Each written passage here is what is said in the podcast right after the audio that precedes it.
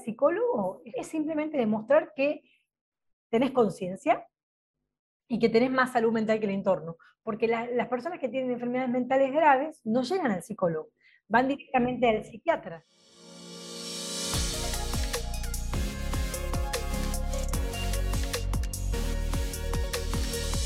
Hola people, gracias por acompañarnos en un nuevo episodio de Factor Esencial. Cuando iniciamos este programa lo hicimos no solo con el fin de traer a personajes artísticos y públicos reconocidos para que nos compartieran su historia, sino también con el fin de introducirlos a la vida y al ser de personas maravillosas de las que tenemos demasiado que aprender, demasiado que absorber. Hoy nos acompaña una mujer maravillosa. Ella es argentina, es psicóloga de profesión con énfasis en logoterapia. Y cabe aclarar que soy un amante de la logoterapia por el doctor Víctor Frank, de, desde que leí su libro El hombre en busca de sentido, yo creo que cambió por completo mi vida, así que yo sé que esta conversación va a ser maravillosa. Ella también es profesora de yoga y es la creadora del programa de entrenamiento mental llamado Estimarte. Está con nosotros hoy Romina Luna. Romy, bienvenida a Factor Esencial. Muchas gracias, muchas gracias a vos también por la invitación. Gracias por, por hacerme parte de este equipo y de este proyecto tan valioso, realmente, que con tantas ganas de aportarle a la sociedad, que es lo mejor que hay. Amén, yo creo que ese es el, ese es el propósito de este programa, compartir amor y buena energía a través de, de una conversación. Y me gustaría para empezar esta conversación, valga la redundancia, que nos contaras quién es Romina Luna, pero no la psicóloga que vemos en redes sociales y en terapia, esa que siempre está tratando de ayudar a los demás, sino no sé, esa Romina que de pronto no, que no vemos, esa que está en la casa ahí, no sé, cocinando, tranquila. cocinando, no sé, no soy tan... Pero sí, cocino, cocino bastante. No soy tan tranquila, soy de como de hacer muchas cosas. Em, a ver, Romina es mamá, eh, soy una mujer ya de 41 años, eh, soy una apasionada por aprender, me fascina aprender, eh, me gusta como absorber muchas cosas, esta palabra que dijiste, absorber, viste, de la vida y también dar. Eh, me, apasiona aprender todo lo que pueda aprender. Eh, una mamá un poquito obsesionada con la alimentación, con la actividad física de las hijas, que me gusta que, puedan como disfrutar lo que como disfrutar de un aprendizaje dentro de lo que se puede saludable. ¿Qué más te puedo contar? Me apasionan muchas cosas, me, me apasiona el mundo de la investigación, la neurociencia, eh, me gusta compartir con mis hijas. Eso de la neurociencia es un cuento y un mundo completamente diferente. Apasionante. total. Yo soy tan loco con el tema, discúlpame que te, que te interrumpí, que hace poco aquí en muchas universidades dictan cursos o posgrados en los que puedes acceder completamente gratis. O sea, tú tienes que pagar ah. si quieres el título como tal, pero si tú no quieres el título, puedes tomar el posgrado. Pero yo me imagino que, pues, sí, o sea, y yo me inscribí a una de las clases todos los días a las 5 de la mañana, pero no entiendo muchas cosas, entonces creo que estoy estudiando el doble porque muchos de los términos son completamente científicos para doctores, para que hagan su posgrado, entonces estoy aprendiendo el doble porque es neuronas, axons, que la amígdala, que una cosa, que la otra, que la corteza, y yo, ay, estudiando, estudiando. Corteza, eh, sistema límbico. Eh, todo, todo, absolutamente todo lo que tiene que ver con el cerebro, un mundo completamente diferente. Entonces creo que, que, por eso estás también como que tan apasionada del tema, porque una vez entras es imposible devolverse. Hay un libro extraordinario de un doctor en psicología que se llama Daniel Goleman, por ahí seguro que quizás ya lo conoces, se llama el libro de inteligencia emocional. Y bueno, él hizo, estudió, estuvo cercano con mucha gente que investiga en diferentes áreas el tema de la inteligencia emocional y la verdad que eh, todo lo que trabaja es neurociencias y psicología aplicada y la verdad que es apasionante. Y yo creo que eso me pasa, yo soy muy apasionada con lo que hago, entonces es como cualquier cosa que estoy haciendo, estoy cocinando y estoy escuchando un podcast, estoy eh, haciendo cualquier cosa en casa salvo que cuando estoy haciendo yoga o estoy con, pacientes y no estoy escuchando conferencias sobre psicología. Entonces, como que en mi casa es como, es como un mundo en donde ya los chicos, mis hijas, no dicen, ay, estoy triste, no, ay, siento angustia, ¿no? ay, estoy pensando mucho, no, estoy teniendo un pensamiento obsesivo.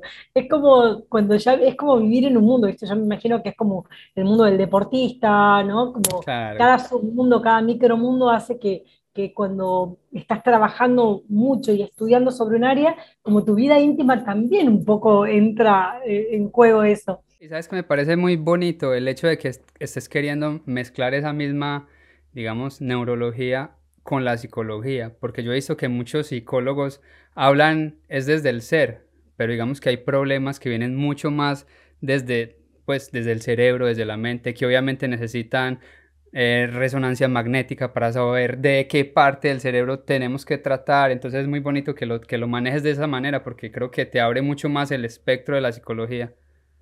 Sí, además para poder hacer un diagnóstico diferencial y ser más sensato y realista, o sea, hay patologías, como vos decías, hay enfermedades que son específicamente neurológicas, hay otras que son psiquiátricas, hay otras que son psicológicas, y que una enfermedad sea neurológica no quiere decir que la persona no necesite un acompañamiento terapéutico o la familia. Por ejemplo, eso le contaba hace poquito a una paciente que justamente está con su papá que está iniciando un proceso de una, su mamá, perdón, eh, de Alzheimer, y yo le decía, de repente, para toda la familia es todo un proceso, por eso hablo mucho de psicoeducación, porque si una familia tiene que reaprender cómo relacionarme con alguien con Alzheimer, con una persona que se le van a deteriorar todas las funciones psíquicas superiores, o sea, atención, percepción, memoria, todas. Va a llegar un momento donde no va a saber quién es ni quién soy, todo ese entorno se tiene que preparar psicológicamente para entender que cuando no, no, se acuerda de bañarse, de secarse una parte íntima, cuando se pierde en el medio de la calle y de verdad no sabe cómo llegar, a veces la familia actúa como enojada con, con el paciente. Sí. digo porque es como muy loco, o culpándolo o diciendo que estás haciendo el que no sabes. Entonces, todo lo neurológico afecta a lo psicológico, todo lo psiquiátrico afecta a lo psicológico y todo lo psicológico afecta a lo físico también. Porque, por ejemplo, si estás con, con un estrés, ¿viste? estás con muchísima cantidad de actividad en tu vida. Y es como todo, yo digo, esta, botella. Tiene un principio y tiene un fin. Tiene una capacidad de eh, aceptar cualquier líquido que le introduzca acá. De la misma manera, nosotros tenemos como un principio y un fin de esa capacidad para soportar, para aceptar o para procesar lo que nos pasa en la vida. Cuando algo que nos pasa, ya sea una crisis evolutiva o una crisis accidental, nos sobrepasa, muchísimas veces, por, acción del estrés, o sea, el estrés tiene una parte que es fisiológica, que es incrementar las hormonas del estrés, las catecolaminas y el cortisol, ¿verdad? Cortisol. Exacto. Entonces, ¿qué es lo que se va a producir después? O sea, tenemos por un lado una afección física, pero por otro lado una afección también mental y emocional, que la persona no sabe cómo pararla porque se afecta mi sueño, mi descanso. Si se afecta el descanso en el ser humano, se afecta todo. Se afecta la alimentación, se afecta las relaciones sociales, las relaciones sexuales, la capacidad para vincularme con un otro. Entonces, todo de alguna manera está interconectado. Me parece que es como súper importante y apasionante entender esto, que al final muchas veces hacemos tratamientos que son interdisciplinarios, entre las disciplinas nos colaboramos, nos contribuimos. Y yo creo que es de la única manera, y siento que cambió no hace mucho para acá, o sea, porque antes trabajábamos era sobre patrones, sobre promedios, sobre estadísticas, y asumíamos que quien se salía de esa estadística, entonces ya era el no normal, ¿cierto? Entonces ese era el que había que tratar diferente, ese era el que había que mandar al, al psicólogo o al psiquiatra que lo examinara por qué se está pintando y saliéndose de la rayita. bueno, pero también ahí hay otro concepto que es súper apasionante y súper interesante, que antes no, no se lo tenía en cuenta, que es sobre inteligencias múltiples. Antes cualquier persona que hacía algo distinto, que era que se revelaba al sistema, que podía no tener ninguna situación neurológica o ninguna enfermedad psiquiátrica, ya era, como vos decís, considerado como enfermito. Exactamente. Hoy en día se sabe que de repente un niño puede no tener ninguna o muy pocas destrezas en algún área, por ejemplo, en matemáticas o en historia, pero si tiene una gran habilidad, un gran don y un gran talento en otra área, tiene otros recursos, hay que potenciar esas áreas que son muy buenas. Ojo, siempre sabiendo que ese niño puede tener o no una enfermedad psicológica, neurológica o psiquiátrica. Y tener problemas neurológicos o psiquiátricos o psicológicos tampoco es el fin del mundo, ¿no? Antes había como todo un mito, para poder ir al psicólogo, ¿cómo puede ser? Que psicólogo, ¿cómo puede ser que te esté pasando algo?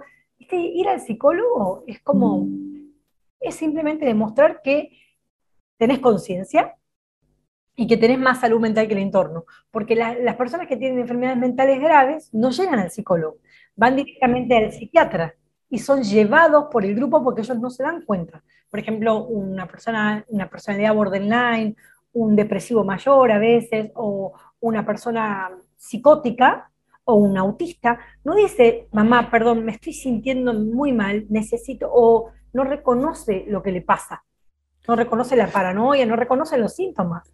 Yo te iba a preguntar eso, discúlpame que te interrumpa, ¿por qué crees que sea tan importante pedir ayuda y por qué nos cuesta tanto pedir ayuda también? Es muy importante porque es como, yo que soy especialista y lo mío es mucho la autoestima, es si yo reconozco ahora que tengo sed, hago esto, abro y tomo. O sea, satisfago una necesidad mía personal. Y eso solamente lo puedo hacer si tomo conciencia, si soy consciente de lo que me ocurre. Si yo no soy consciente de lo que me pasa, de que necesito, de que tengo sed, ¿sí? No puedo hacer la acción para saciar mi necesidad.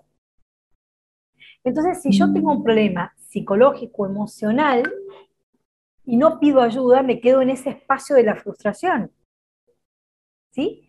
Y normalmente, o sea, si bien es verdad que hay estadísticas todavía mucho en Latinoamérica y en gran parte del mundo donde todavía a, los, mm, a los hombres le cuesta más que a las mujeres pedir ayuda psicológica, pero es un acto de salud mental. Es decir, es como decir, tengo hambre, no voy a comer, necesito hacer pis, necesito ir al baño, no voy al baño. Es como muy loco. Tengo, no sé, en una época tuve una paciente que tenía varices hacía como 10 años, ¿no? Yo le dije, ¿no tenés dinero? Le sobraba el dinero. ¿Y por qué no te hiciste operar? No sé, después no importa, qué sé yo, esto, aquello. No, no, no. No sigues terapia conmigo si no te haces operar. Porque si no te cuidas, es porque no te querés, y si no te querés querer, no sigas conmigo.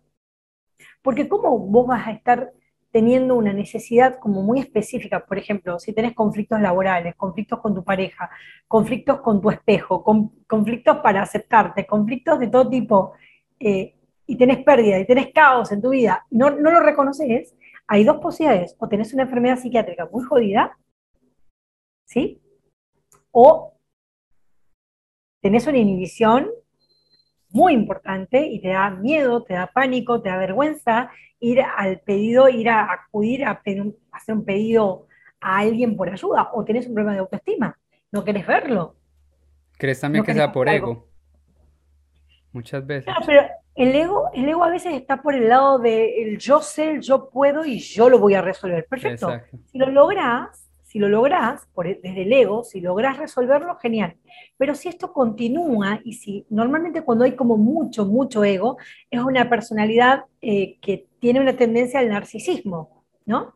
Y esa tendencia de las personalidades narcisistas muchas veces son más nefastas para el entorno que para esa persona. Entonces, lo más frecuente es que esa persona afecte y dañe mucho al entorno. ¿Viste la película La Última Cruela? No. No, bueno, cuando puedas mirarla. Es, como eh, Disney cambió mucho, las producciones han cambiado mucho de, tener el ideal de mujer perfecta y la familia Ingalls y el amor por siempre para siempre. Pero esa es la que es con, con Angelina Jolie, ¿no? No, no, no, esa es maléfica. También está muy buena porque cambió mucho el, el, formato en sí de, de, la idea de amor, todos los patrones socioculturales que nos habían inyectado desde Disney de lo que debía ser una relación, una pareja, lo que era el amor, lo que era el, enamoramiento y lo que era el amor verdadero, todo cambió mucho, ¿no? Puntualmente en esta te muestra específicamente, en Cruella, cuando la puedas ver, mírala, lo que es un trastorno de la personalidad grave, que es el psicópata narcisista, ¿sí? Eh, sería el caso de la mamá biológica de Cruella. Ahí te muestra, eso es un Em, en realidad eso no es una enfermedad mental, sino es un trastorno de la personalidad grave. Son personas peligrosas para la sociedad, ¿sí? Entonces son trastornos psiquiátricos, pero a la vez no tienen cura. ¿Mm? Ese puntualmente, o sea, como no tiene cura, es huir de esa gente o huir. Entonces, Puede ser que sea por ego, que la persona no, no quiera consultar, no quiera buscar ayuda, pero por ahí quizá no busca el psicólogo, pero busca libros, busca videos, busca eh, tomar acciones, busca hacer yoga, busca meditar, busca hacer como muchas cosas, aunque hay momentos en donde es insustituible el proceso terapéutico porque, viste, no es lo mismo leer un libro en serie que es para todo el mundo, no es lo mismo comprar un pantalón talle único que que te hagan o que compres uno que es para tu medida, para tu tipo de cuerpo. Esa es la terapia. ¿No? Esa es la psicoterapia, es hacer algo que muy, va muy a medida de lo que vos necesitas, de lo que cada persona necesita. Yo sé que estás como que ya a punto de entrar a, a, una cita tuya y de hecho te agradezco muchísimo que te hayas tomado este espacio y espero nos podamos meter otra conversa mucho más, mucho más amplia, mucho más larga, que la gente pueda conocer mucho más de este tema. Pero digamos que ya para terminar, si alguien nos está viendo, nos está escuchando y digamos que está careciendo de autoestima y no encuentra como que ese amor propio, ¿qué técnicas podríamos usar diariamente que pueden como que ayudarnos a adquirir una mayor autoestima? Ok, lo importante primero es entender que la autoestima no tiene que ser mayor ni tiene que ser menor. Para que haya autoestima es muy importante no sentirme más que otros y no sentirme menos que otros. ¿Sí?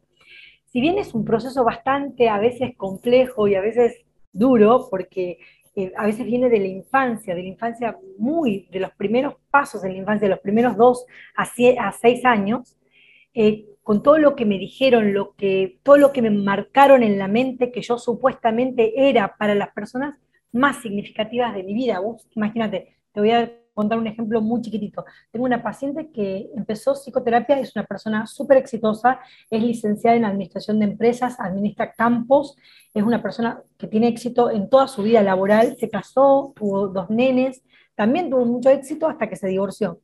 Y cuando se divorció, eh, la abogada le recomendó que me vaya a ver a mí. Me fue a ver, empezamos psicoterapia y al cabo de un tiempo eh, ya estaba muy bien, al cabo de tres, cuatro meses había estabilizado un montón, había podido trabajar mucho el tema del duelo y de repente me dice, Romy, le tengo que contar algo que nunca en mi vida le conté a nadie. Y yo dije, ¿qué pasa? Me dice, no lo puedo hablar. Entonces le dije, ¿te abusaron? Me dijo, sí. Y ahí me contó que logré sacarle que fue su papá y su tía directa, ¿no? Entonces, una persona que de repente vivió un abuso sexual desde muy pequeño, un maltrato psicológico muy grande, poder hacer así, tener autoestima, es una mentira, porque hay muchas conductas de auto boicot y autosabotaje que hace que la persona se destruya de alguna manera.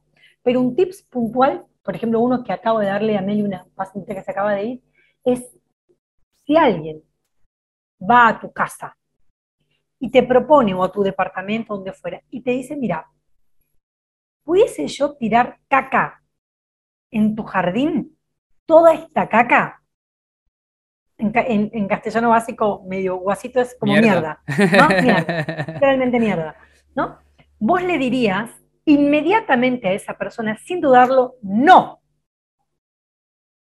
Pero cuando de repente una pareja, un amigo, un profesor, un jefe, un familiar, un primo, un tío, quien fuera, viene y te insulta, te maltrata psicológicamente, te humilla, te degrada, se burla de vos, te engaña, lo que fuera, te hace daño psicológico, emocional, lo permitimos.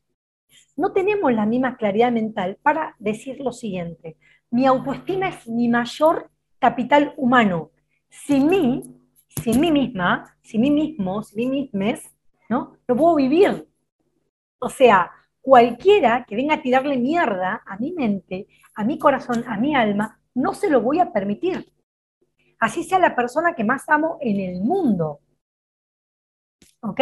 Entonces, un tip que para mí es fundamental es esto. Siempre imagínate que tu autoestima es el corazón, es el sistema cardiovascular, el sistema nervioso central, periférico, el sistema límbico, es eh, la columna vertebral de tu vida de relación. Y hay que cuidarla como algo que es sagrado, pero cuando te acostumbraste, que es lo que en este caso ocurre, cuando vos viviste que las personas que deberían haberte cuidado, haberte protegido, haberte respetado desde chiquitito, desde chiquitita, chiquitites, te violaron, te golpearon, te abandonaron, eh, no te protegieron, te dejaron a la deriva de, de cualquier persona, no estuvieron mirándote, protegiéndote, ¿qué vas a esperar del mundo afuera? ¿O qué vas a permitirle al mundo afuera? Si para vos eso es lo natural. Por eso si viviste algo así y estás ahí atrás de la pantalla escuchando lo que fuera, busca ayuda como sea, como sea. Y, no, y hoy hay un yo niño, un yo chiquito, ¿sí? ese yo infantil que quedó herido, que quedó golpeado, que quedó coachado con esas voces de que es normal que te maltraten, tiene que ser transformado, tiene que ser modificado, tiene que ser sanado hasta que la persona comprenda y acepte profundamente que eso no es lo correcto y que se merece un cambio absoluto de 180 grados en su vida, que lo vale, no importa su raza, su color, su nacionalidad, su religión, por ser persona, lo vale. Entonces, cuiden su autoestima como si fuese el mayor capital humano de la historia, porque sin vos, fíjate, cualquier experiencia que puedas tener, desde disfrutar de un auto, de un trabajo, de un éxito, de una comida rica, lo que fuera, depende de esa persona que es la que está ahí disfrutando de eso. Y si esa persona está ante un evento o una situación, una posibilidad muy hermosa, pero no la puede disfrutar porque su estima está lastimada, estamos en el horno. ¿No? Las personas que sufren mucho daño en su autoestima no pueden ni siquiera disfrutar del éxito. Nada. Siempre está la inseguridad, la desconfianza, siempre está por atrás, hay algo que te boicotea. Si te fijas, hay casos extraordinarios, como decir Marilyn Monroe, ¿no? Vos decís, puedes haber visto un caso de, de, mayor éxito de una persona que sale de un ambiente tan humilde, o Maradona para nosotros, o de repente Wendy Houston, ¿no? Y terminaron boicoteando su vida por carencias en el autoestima. En el, autoestima se basa de autorrespeto, de autovaloración, de tener una, una autoimagen sana, de autocuidado. Si no puedo tener esas, no trabajo esos recursos para cuidar mi autoestima, estoy en el horno, no importa lo que haya logrado, lo voy a boicotear sin querer, porque el inconsciente es mucho más difícil de coachar, de domar, de reprogramar que la conciencia. Y lo que nosotros necesitamos es limpiar ese hipocampo cargado de toxinas. Total. Yo creo que esta ha sido una de las conversaciones más cortas, pero más nutritivas que hemos tenido en el programa y te lo agradezco de todo corazón. Un placer enorme. Yo creo que nos, nos, quedamos con, con, ganas de mucho más, pero para todos los oyentes y para todos los que nos están viendo, yo sé que vendrá una próxima ocasión y vamos a hablar de temas muy, muy, muy interesantes, así que estén pendientes. Romy, mil y mil gracias de todo. Un placer, muchísimas gracias por la invitación también. Un abrazo para todos, no sé, México, Estados Unidos, todos los que nos puedan llegar a ver. Un placer. Muchas bendiciones y mucha buena energía y mucha paz. Ahí está familia, gracias de todo corazón por habernos acompañado en este episodio, un corto episodio, pero como lo dije es uno de esos episodios que más nos ha enseñado, que más nos ha nutrido, de los que más vamos a, a aprender. Eh, gracias por vernos, por escucharnos a través del podcast.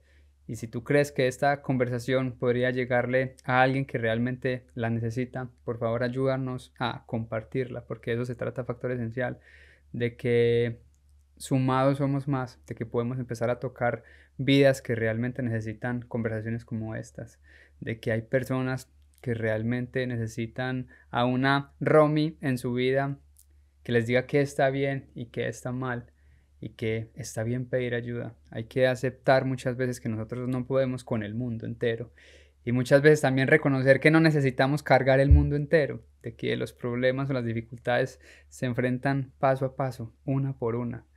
No abarquemos todo al mismo tiempo porque no vamos a ser capaces y lo que nos va a hacer es sentirnos mucho más estresados, mucho más cansados y creo que no vamos a hacer y ni a, ni hacer ni a dar al 100%. Así que esa es la invitación. Si necesitan ayuda, pidan ayuda. Siempre va a haber alguien dispuesto a escucharlos.